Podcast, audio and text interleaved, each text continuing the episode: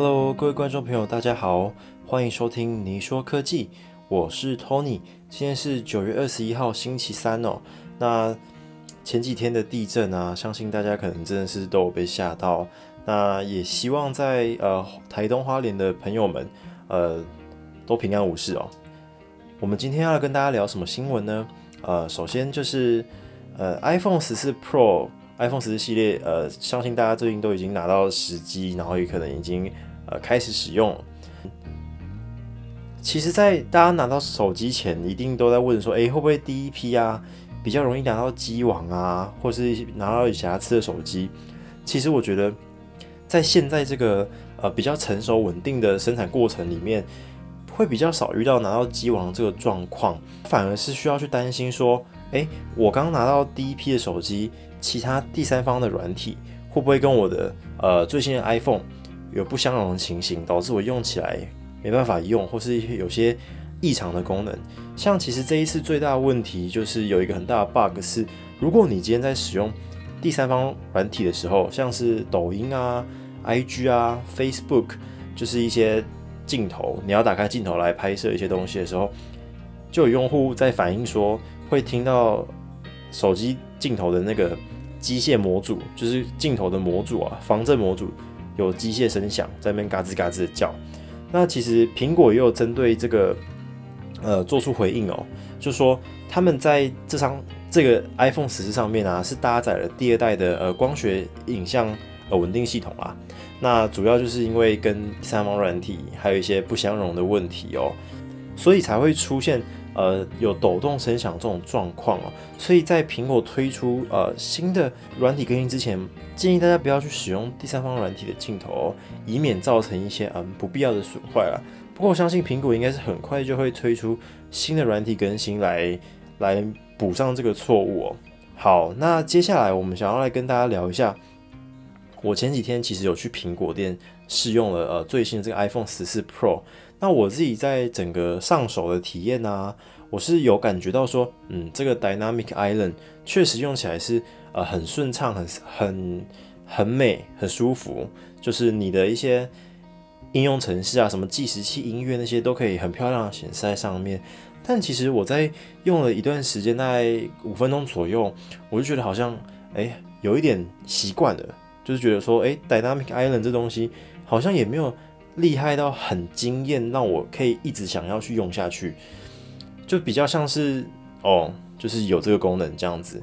反而我觉得在 iPhone 十四 Pro 上面，让我为之一亮的，就是很欣赏它的亮点，就是那个镜头，就是真的蛮厉害的。像是四千八百万画素的那个东西啊，我在拍照再把它放大的时候，还是依然很清晰。还有一些呃相机的一些改进的一些功能，我觉得用起来来说，感受幅度。是比起 Dynamic Island 来说是还要再更大的。如果对于爱拍照用户，其实可以购买的。但也就像我之前所说的，iPhone 十四 Pro 在今年的定位就有点像是过渡机啦，只是苹果把这个过渡机包装的很美很漂亮，再卖给大家。所以，嗯，要说推不推荐大家买这一款手机吗？我不在这边下定论哦，还是依照以你个人的需求还有你的预算。来判断你要不要来购买啊这一次 iPhone 十四 Pro。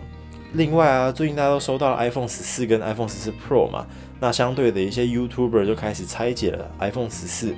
那其实大家就有发现说，哎，iPhone 十四整个里面的设计布局其实都跟以往 iPhone 十三有很大不一样。那大家都会想说，哎，十三跟十四明明外形长一样啊，可是为什么里面差这么多？